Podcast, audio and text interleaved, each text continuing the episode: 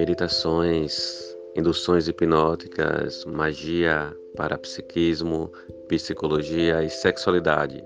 Esses são temas abordados na quarta temporada do Alquimia Sanderiana. Vamos!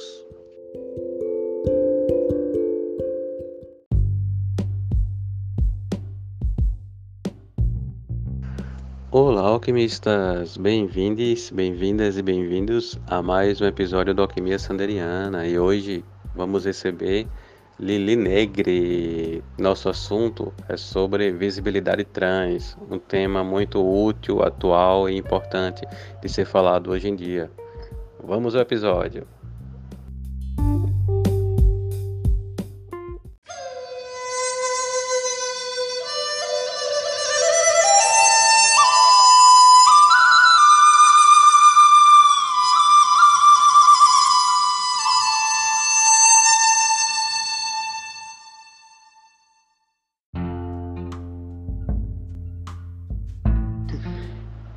Lili, que massa receber você, que alegria, que contentamento.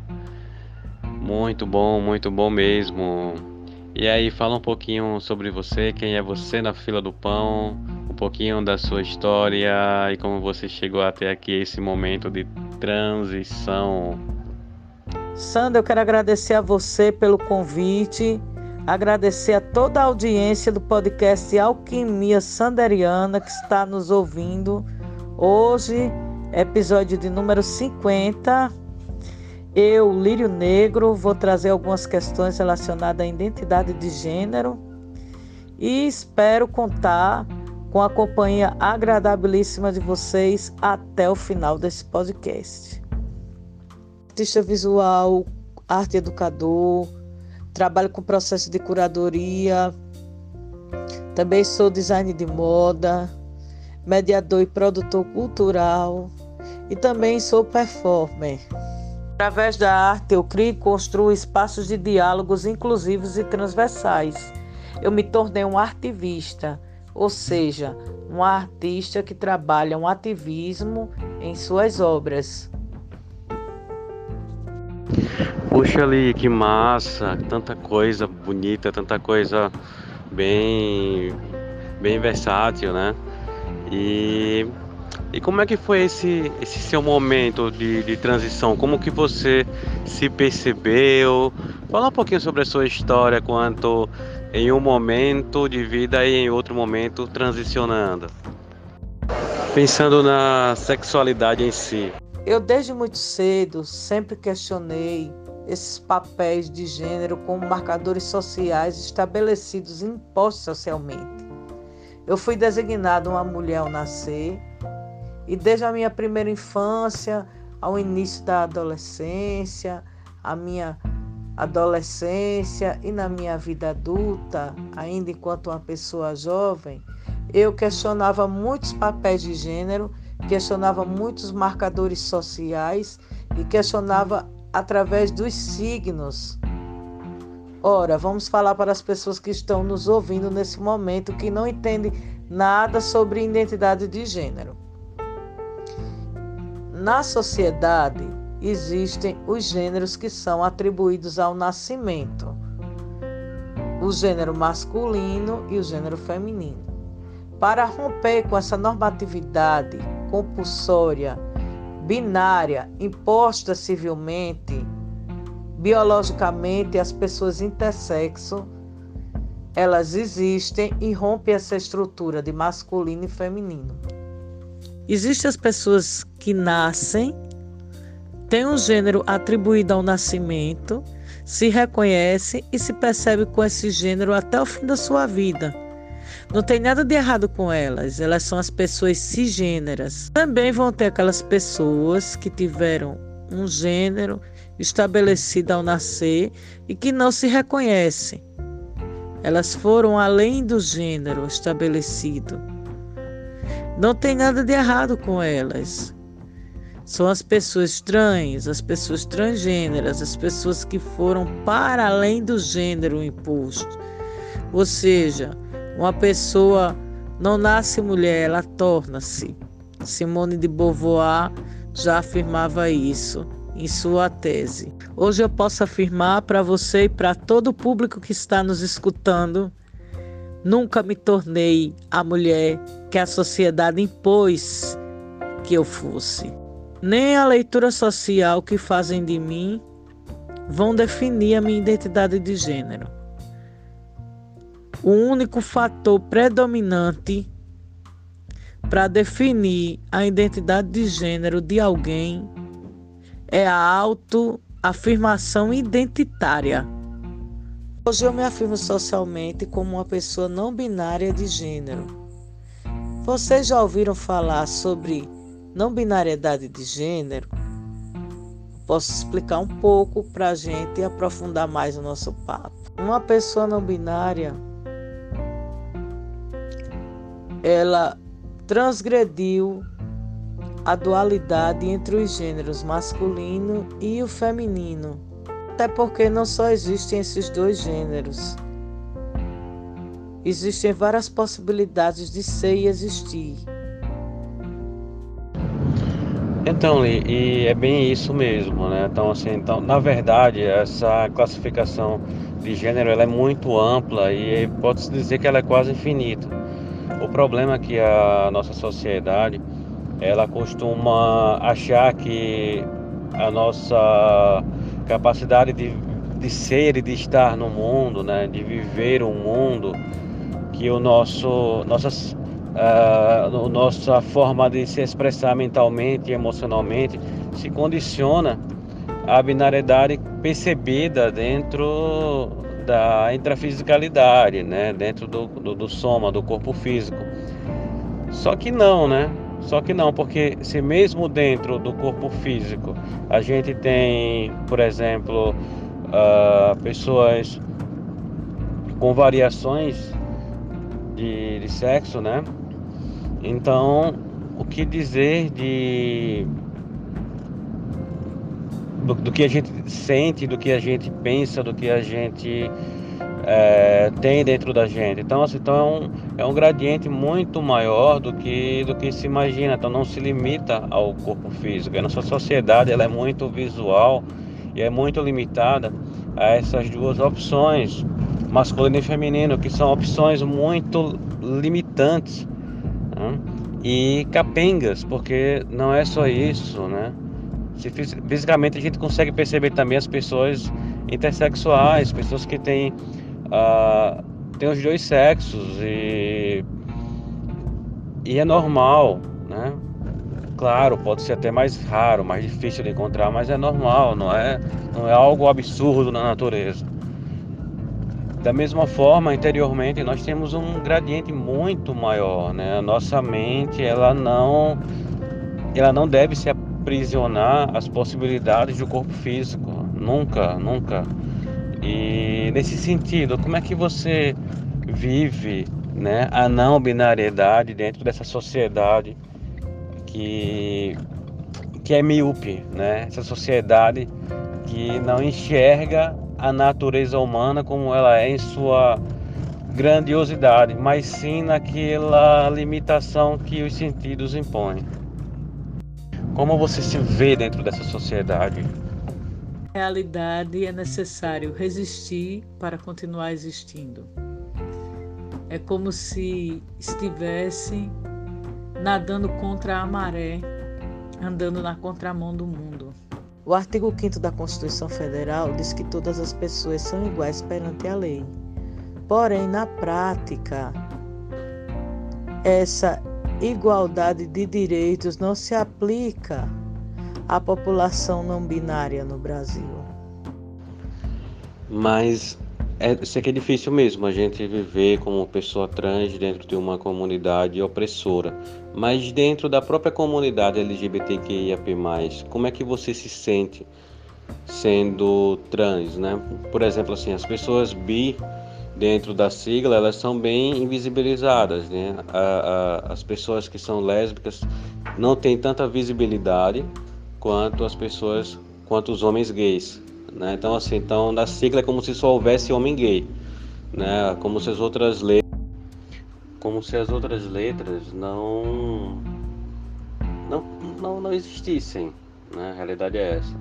né? Então assim, então a, as pessoas lésbicas, independentemente de ser trans ou cis, elas não são visibilizadas, né? As pessoas trans também não são visibilizadas e e é isso, né? Como é que ainda tem o preconceito contra, contra as pessoas bi também, né? Então assim, então a pessoa encara a pessoa bi como se fosse uma alguém que ainda está indecisa, como se um ponto ou outro, como se ser hétero ou, ou homo fosse a regra.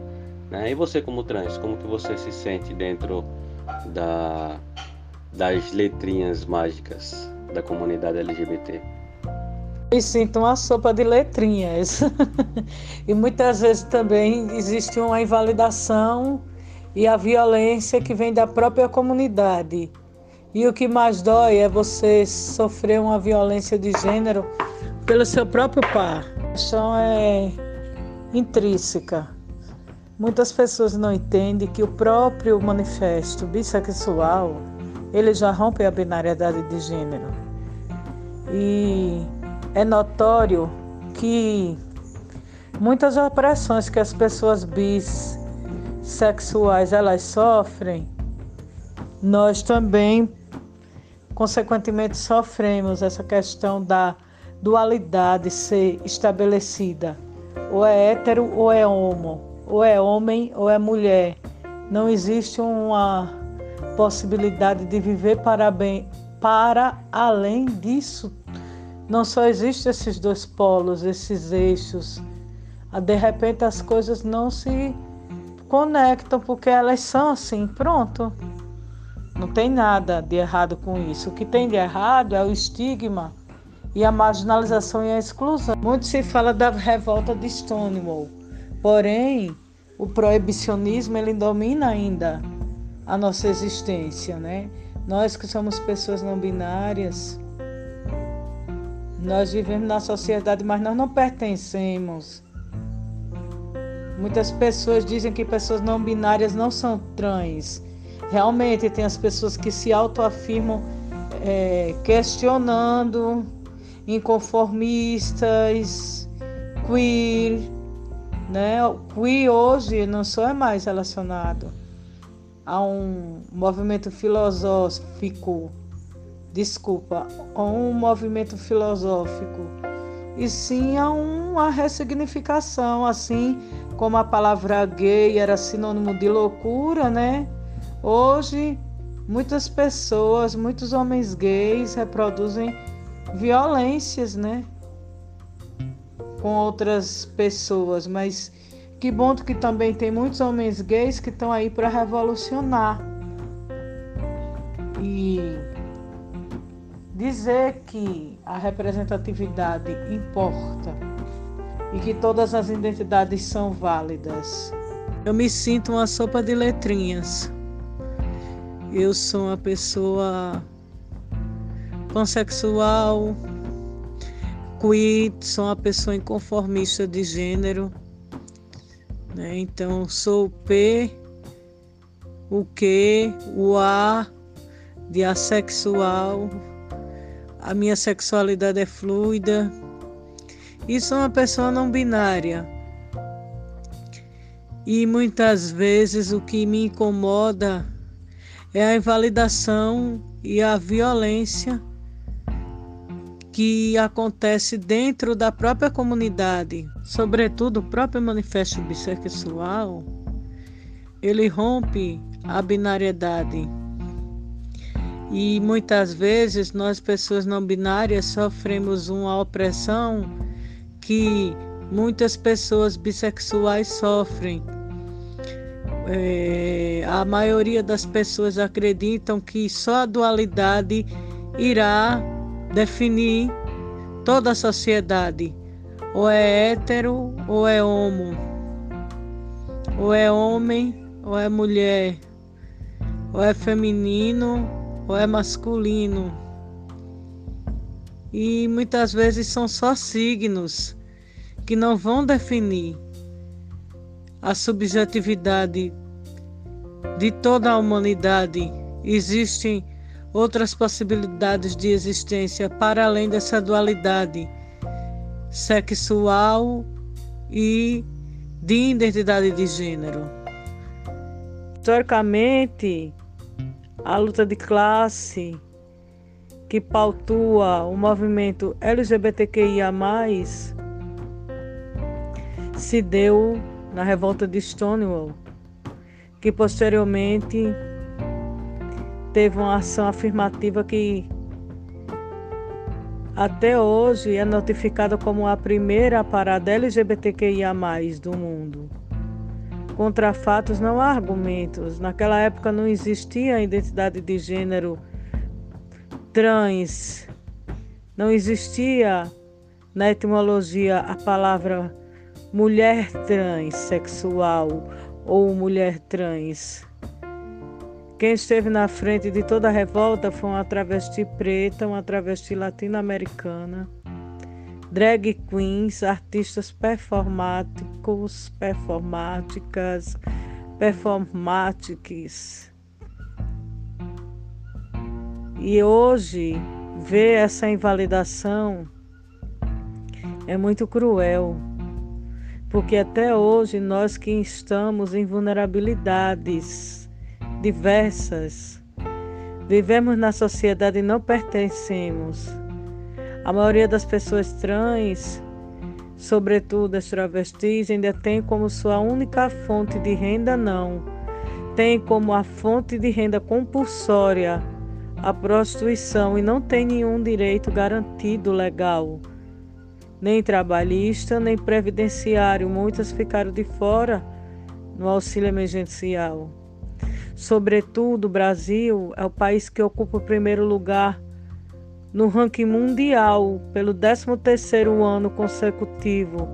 Esses dados são Tegeu do ano de 2021. Sobretudo, a maioria dos assassinatos de pessoas trans são de travestis e majoritariamente negras. Então, onde é que o Brasil está errando? Que é o país que consome mais transpornografia e o que mais mata. E porque as nossas corpas, elas não são aceitas nem na hora de ir no banheiro, nós somos privados de usar o banheiro. Então, é uma hipocrisia muito grande ver pessoas deslegitimando segmentos pautas identitárias que não só são números, e sim são pessoas que sofrem um apagamento histórico, inúmeras violências. E isso é muito cruel. Quando a gente fala de diversidade humana, a gente esquece de falar que existem pessoas trans, autistas, como é o meu caso, pessoas trans fibromiálgicas, o meu caso, eu também estou na investigação de um TDAH. Então, assim, a multiplicidade humana, ela está, sobretudo, para além da diversidade sexual e da diversidade de gênero. Também existe a neurodiversidade e isso precisa ser respeitado. A questão do suicídio ainda é considerado um tabu as pessoas têm um preconceito muito grande com familiares de pessoas que cometeram suicídio. A própria família é estigmatizada e segregada socialmente. Isso se dá por heranças socioculturais históricas, pelo colonialismo, pela religião imposta, o cristianismo, que diz que as pessoas que cometem suicídio não são dignas de ver a face de um Deus. Sobretudo nós, pessoas trans, pessoas não binárias, pessoas que fazem parte da população LGBTI. Somos muitas vezes rotulados, rotuladas, rotulados como sodomitas. E que a nossa sexualidade, a nossa identidade de gênero não é uma identidade normativa e o punitivismo é muito grande com relação à nossa existência. As pessoas precisam se conscientizar que não é pelo simples fato de uma pessoa ser trans ou a pessoa ser lésbica ou a pessoa ser bissexual, não binária, que fará ela ter uma ideação suicida, e sim o estigma, as violências que essas pessoas sofrem cotidianamente, que as levam a cometer um suicídio. E é isso, né, Ali? As religiões elas vão funcionando, vão colocando pessoas dentro de caixinhas, caixinhas muitas vezes tóxicas. E o pior é que as pessoas que estão dentro da religião, elas para elas não bastam estar dentro dessa religião opressora e repressora, né? carregada de peste emocional, como diz, né? E mas para elas é importante que as outras pessoas se comportem como elas, né? Mas só que as outras pessoas não escolheram tal religião, ela escolheu, então ela deve seguir essa ditadura é, vibracional espiritual, né? Então assim, então é algo muito, muito confuso, muito louco. Mas e você, né? O que, que é que você diria se você pudesse dar um recado hoje agora? Que recado você dá para as pessoas preconceituosas? Você já trouxe alguns questionamentos na sua pergunta e eu não posso deixar de respondê-los e, sobretudo, falar acerca da história do Brasil com relação à colonização, o proibicionismo e o estigma sobre corpos e corpas de pessoas trans e pessoas que fazem parte da população LGBTQIAP+. E partindo desse pressuposto, eu diria que a religião não é o principal fator, e sim a colonização e a maneira a qual o cristianismo foi implementado no Brasil. Primeiramente, pessoas indígenas tiveram toda a sua cultura apagada. E falando em cultura indígena, trago aqui uma reflexão sobre as pessoas two spirits ou dois espíritos, que são pessoas indígenas que têm uma identidade de gênero não binária e que cultuam e são pessoas enaltecidas em outra cultura não ocidental. Trazendo a questão de outras culturas não ocidentais que reconhecem o terceiro gênero, temos as muxes, que elas vivem é, no estado mexicano de Oaxaca e esse, essas pessoas muxes, né, são uma terceira classificação de gênero, fora do masculino e do feminino, e são celebradas desde os tempos pré-hispânicos. Na ocasião, teve uma edição especial de 20 anos da revista Vogue no México, que trouxe uma muxe na foto da capa, ou seja, com relação às religiões não ocidentais, a não binariedade, um terceiro gênero, uma terceira identidade de gênero existe e é respeitada. No Brasil, essa questão da colonização, além de ter sido um fator muito violento, né?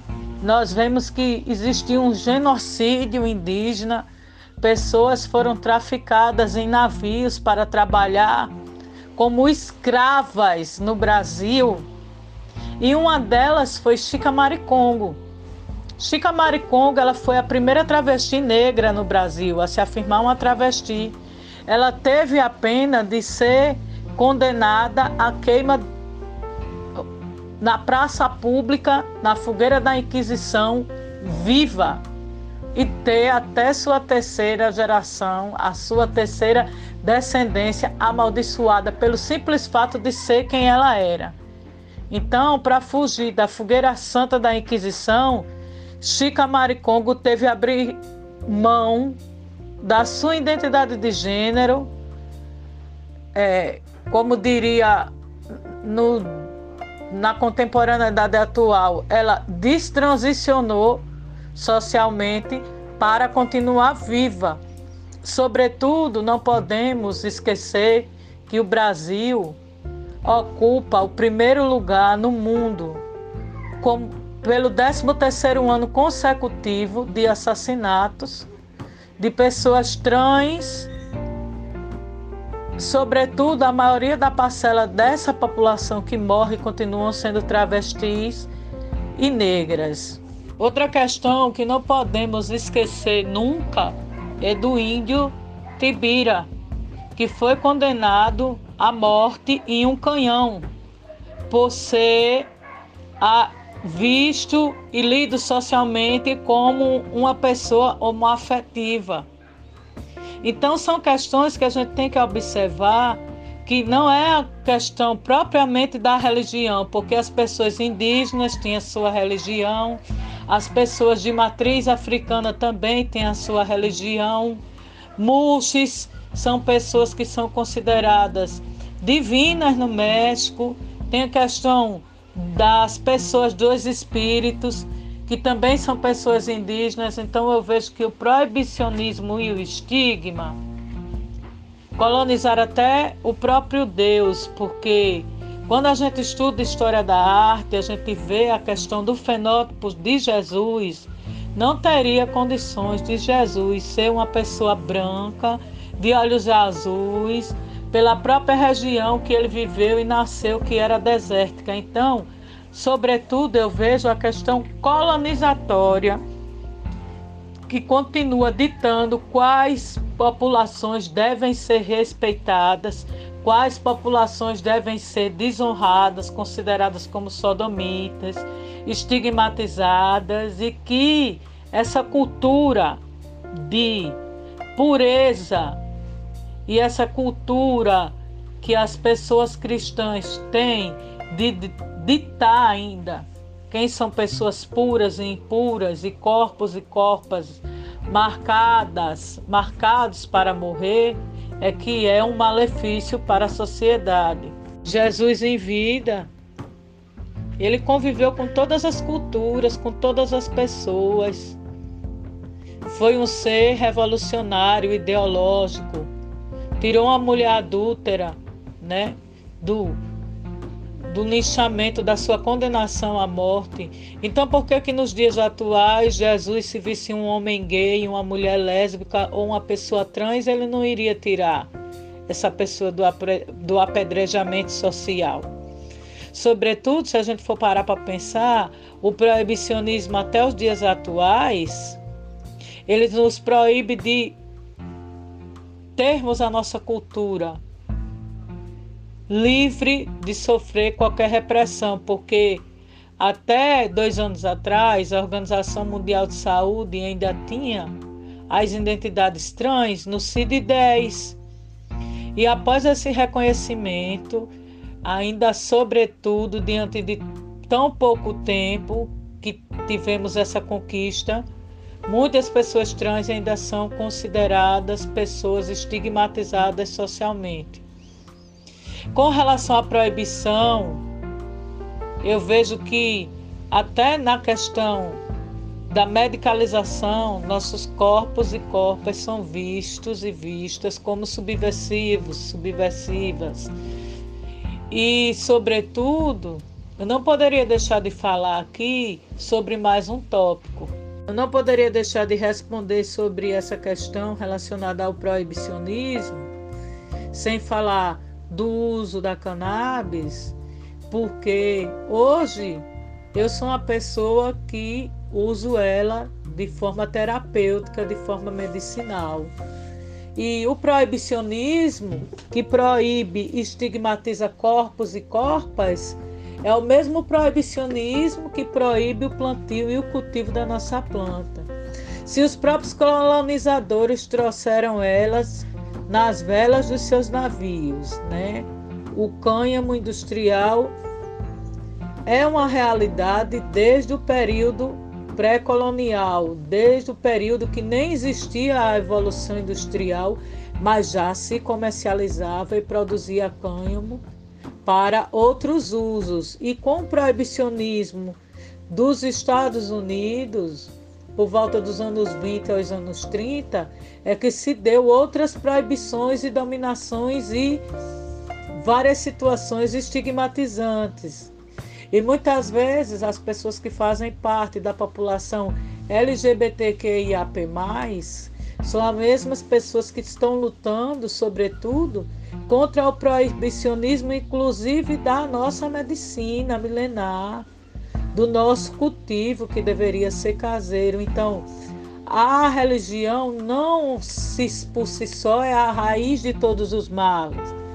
Voltando para a questão da religião, o uso da cannabis ele também é religioso. A cultura Rastafari ela vem perpetuando o uso religioso da cannabis.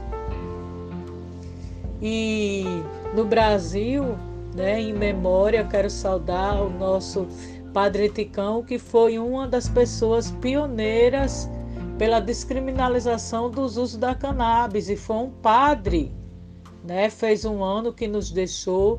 Então, assim, a questão em si, si não é a religião, e sim o preconceito. As pessoas que usam versículos isolados de uma Bíblia para serem ditas como modo de viver, o Estado brasileiro é laico. O artigo 5 diz que todos são iguais perante a lei, porém eu ainda não existo civilmente. Então, que Estado laico é esse que as pessoas têm que usar versículos da Bíblia para criminalizar as pessoas e dizer quais corpos e corpas que devem serem vistos como puros e ver a face de Deus? Então, são várias questões que a gente vê que a problematização é muito grande e que nós precisamos nos posicionar sempre. Não tem essa de ficar em cima do muro, de sermos pessoas neutras. O Brasil está vivendo um momento crítico, um dos piores governos que o Brasil já teve foi o governo Bolsonaro e nós não podemos deixar passar tanta opressão, tanta violência, tanto estigma em silêncio.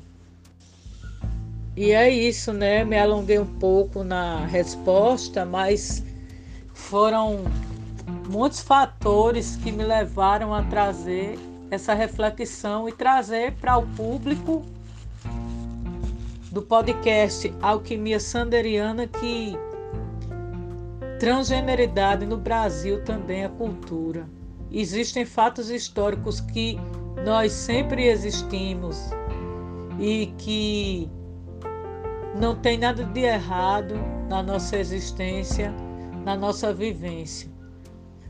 O Supremo Tribunal Federal reconheceu né, que houve um erro.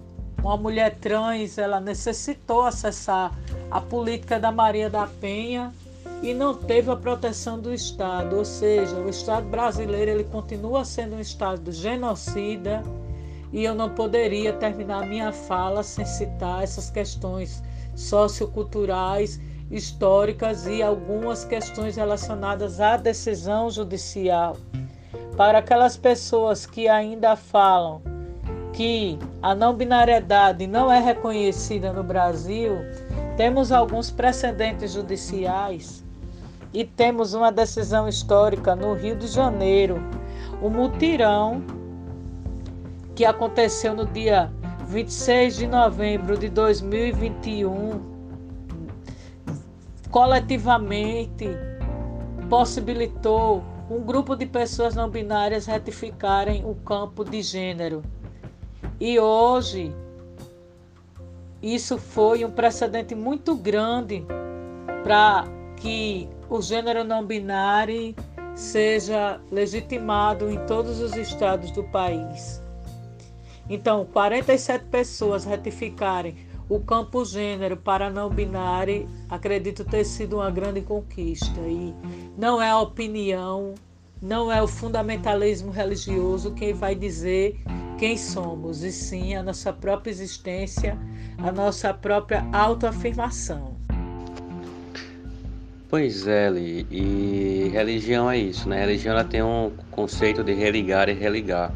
Só que no Ocidente parece que elas não cumprem essa função, né? É, no Ocidente a religião ela tem a finalidade de desconectar, separar, né? tudo que é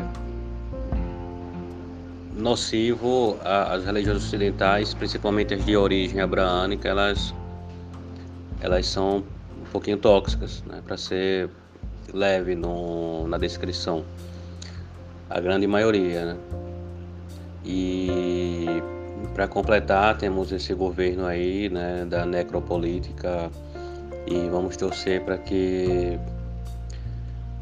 para que esses esses vermes saiam nesse ano, né, e a gente tenha uma uma vida melhor a partir do ano que vem. Que fique hashtag aí ó, fora Bolsonaro e vamos torcer para que para que essa gente saia né, do, do Planalto, né?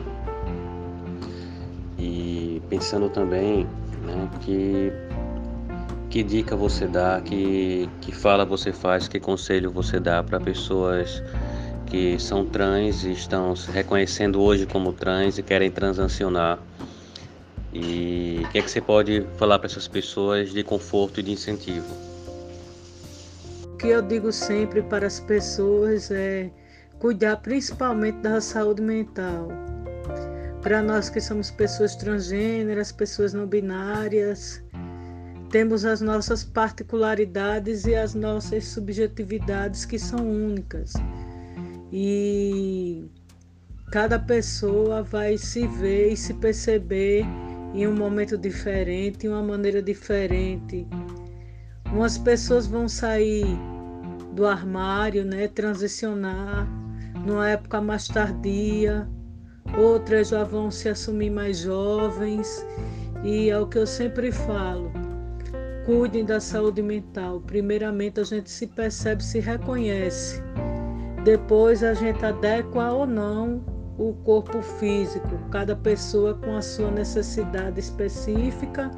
Umas vão demorar mais para conseguir, por conta de que o processo transexualizador tem filas de espera longa, mas não desistam de ser quem são e busquem sempre pessoas próximas que respeitem a identidade de gênero para que vocês criem uma rede de apoio. Muitas vezes é muito difícil a gente conseguir ter essa rede porque a transfobia estrutural ela está enraizada na nossa sociedade, então geralmente cansa uma pessoa trans ser didática a todo momento. É importante também ter as redes de apoio, as redes de cuidado, as redes de afeto, que para nós afetividade não é algo tão comum quanto para a cisgeneridade. E é isso, se cuidar, respeitar o seu limite. Aquelas pessoas que ainda não podem sair do armário, a experiência delas também é válida, elas não vão deixar de ser trans por isso. E eu recomendo que sempre aos poucos, com muita cautela, muito cuidado para a própria pessoa não se decepcionar nem se machucar, porque nós comumente sempre temos perdas com a nossa transição. As perdas afetivas, muitas pessoas perdem os vínculos familiares sanguíneos, é um momento de ruptura. Então é muito muito individual e muito subjetivo esse momento. Porém, nós que já estamos há mais tempo no fronte, escutando relatos de experiências entre nós mesmas, pessoas da militância, acolhendo pessoas que muitas vezes são violentadas e expulsas de suas casas, que vocês têm o valor de vocês. Não desistam de ser quem são. É como eu falei no início, às vezes eu resisto para continuar existindo. E nós precisamos viver a nossa cidadania de forma plena. Existir e resistir é válido, mas eu desejo para todas as pessoas trans, sejam elas travestis, mulheres, homens trans, pessoas não binárias, pessoas intersexo, todas as pessoas que fazem parte da população LGBTQIAP+, muita paz, muita harmonia, amor, afetividade, empregabilidade e que esse ano dias melhores virão para todas, todos e todos. Puxa, Lei, super, super válida a tua colocação, super válida mesmo. Muitas pessoas precisam ouvir isso hoje. E a saúde mental é algo tão, tão frágil e tão menos é, valorizada justamente por ser algo, algo que não é tão perceptível, né? E saúde mental é, é o início e o final de tudo, né? É o que vai conseguir fazer com que a pessoa se mantenha firme e empoderada dentro da sua evolução né, transacional, e isso é muito importante. E, poxa, gratidão por você ter aceito esse convite. Você que é uma pessoa muito especial. Né? A gente já se conhece tem muito tempo. E fico muito contente em ver que agora eu tenho um amigo. E que legal, que legal mesmo. E chegamos agora no momento final do, do nosso podcast. E se você tiver algum livro para recomendar, série ou filme, pode falar Fala também tua rede social, onde as pessoas podem lhe encontrar também para conhecer o teu trabalho e para lhe conhecer melhor também, saber da sua, da sua luta, da sua militância em todos os sentidos, né? Que tanto quanto das terapias à base de cannabis, quanto na militância em prol da galera LGBTQIAP+, uh, todos os campos da vida, da saúde mental, que você realmente soma, que você sabe que você é uma pessoa muito importante dentro de todo esse circuito e que você consiga se manter forte e saiba que tem o nosso apoio, tem o meu apoio, porque é isso, né? Eu acho que aquele ditado nunca é tão necessário, aquela frase, né? Ninguém solta a mão de ninguém. Quero agradecer a você, Sander, pelo convite agradecer a audiência do podcast Alquimia Sanderiana e foi muito bom te reencontrar. Uma curiosidade para vocês que estão nos ouvindo, eu e o Sander estudamos teatro na Universidade Federal de Alagoas alguns anos atrás e Sander foi uma pessoa que sempre apoiou e respeitou a diversidade humana, e isso é muito importante para a evolução da nossa sociedade. O respeito à diversidade, inclusão, para que todos, todas e todos possam exercer sua cidadania de forma plena. Como dica de leitura, eu deixo para vocês a indicação do livro Viagem Solitária, do nosso saudoso João Nery. João Nery foi o primeiro homem trans do Brasil a passar pelo processo transexualizador, como a gente fala tecnicamente, que são terapias de transição de gênero Ele foi o pioneiro e deu muita visibilidade para os homens trans e as transmasculinidades do Brasil. Esse livro fala sobre o seu processo de transição e outras questões que não se aplicam apenas a homens trans e a pessoas transmasculinas, mas é um livro muito bom. Você mergulha na leitura, lê com prazer, com vontade de terminar e é uma obra maravilhosa. Infelizmente, João já nos deixou, mas o seu legado permanece. João Nery presente. Como dica de audiovisual, eu recomendo o curta-metragem Os Sapatos de Aristeu. Vocês encontram disponível no YouTube, no canal Preta por Ter filmes. O curta-metragem ele traz questões relacionadas às memórias póstumas de pessoas trans. Eu super recomendo. Quem quiser conhecer mais um pouco sobre representatividade não binária, eu deixo como sugestão a Semana Nacional do Orgulho Não Binário, que está disponível no meu canal do YouTube Anarqui Balírio Negro. Lá vocês encontram todos os vídeos e um show que nós fizemos de encerramento. E quem quiser entrar em contato, meu Instagram é arroba Negre.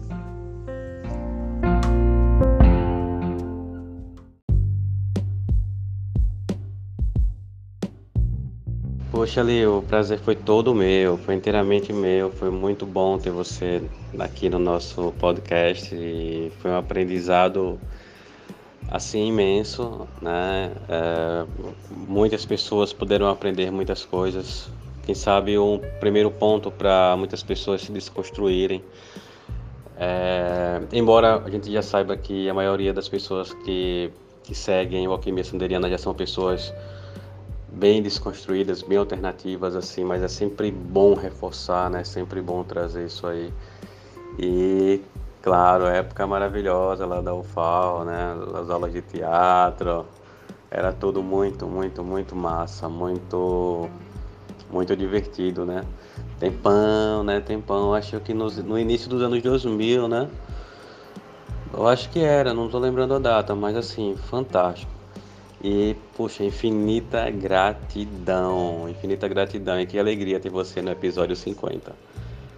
Grande beijo, um grande abraço e é isso, né? Viva a visibilidade trans, né? Viva a visibilidade trans. E, tomos, e somos todas as pessoas não binárias. Vamos embora. Beijo, até o próximo episódio.